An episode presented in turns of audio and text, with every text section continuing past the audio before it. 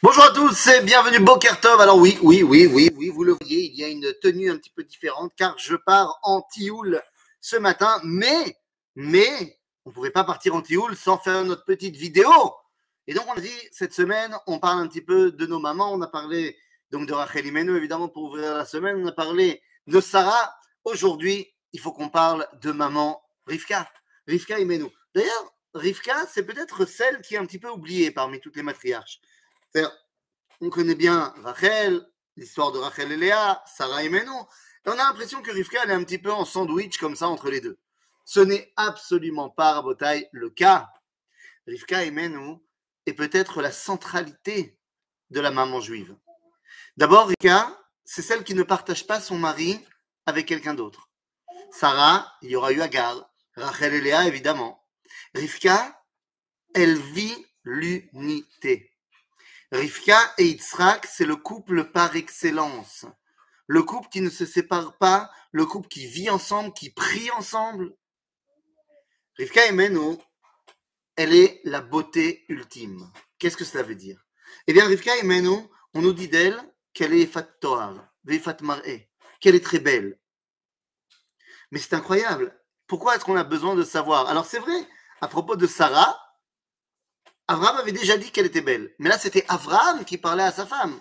Là, c'est la Torah, le narrateur Baruch Hu, qui nous donne ce, bah, ce dévoilement que Rivka est magnifique. Et la question qu'on peut se poser, c'est pourquoi est-ce qu'Akadosh Baruch sent le besoin de nous dire que Rivka était très belle? Et les amis, la réponse est très simple.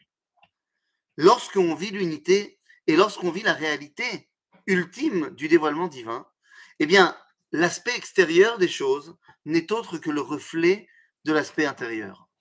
Lorsqu'il y aura marqué dans la Torah pour Rivka et pour les autres qu'ils sont beaux, cela veut dire qu'ils sont des tzadikim. C'est ce que dit Shlomo Ameler dans cette fameuse chanson qu'on chante à nos épouses le vendredi soir. Qu'est-ce que ça veut dire? Ta femme, tu la regardes dans les yeux et tu lui dis, alors qu'elle s'est préparée pendant trois heures pour Shabbat, tu lui dis Sheker achen ve'evel yofi. Achen, la grâce, c'est sheker. Zelo amiti, c'est pas pour de vrai. Grâce, a du mot gratuit. C'est pas vraiment beau. C'est gracieux. D'ailleurs, tous les garçons savent, et les filles encore plus, ce que ça veut dire quand on dit de quelqu'un qu'elle est mignonne. Ça veut bien dire qu'elle est pas belle. C'est malheureux. Hevel ayofi. Shlomo ne nous a pas dit que ayofi, c'est sheker. Qui c'est bemet lo sheker. Ce n'est pas un mensonge. C'est hevel. Hevel, qu'est-ce que c'est? Hevel, c'est la fumée, la fumée qui sort de la bouche, la fumée qui sort de la casserole. Vous allez me dire c'est péjoratif, et je ne vous dirai pas du tout.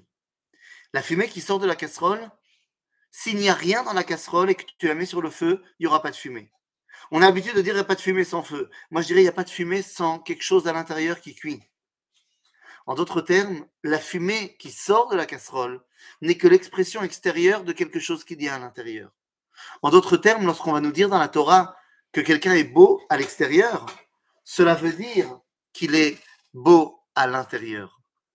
Et c'est la raison pour laquelle on va nous dire que nos patriarches et matriarches étaient beaux, belles, parce qu'on veut nous dire qu'ils étaient tzadikim. Rivka est la tzadika par excellence, la beauté ultime parce qu'elle réunit l'intériorité l'extériorité. C'est la raison pour laquelle on a besoin de nous rappeler tout le temps que malgré son ascendance, elle est la fille de Bethuel, la sœur de Lavan, elle est restée tzadika. C'est ça la grandeur de Rivka Imenu. Celle qui, quel que soit l'environnement, garde son intégrité et donc garde sa beauté. Qu'elle nous serve à nous, eh bien,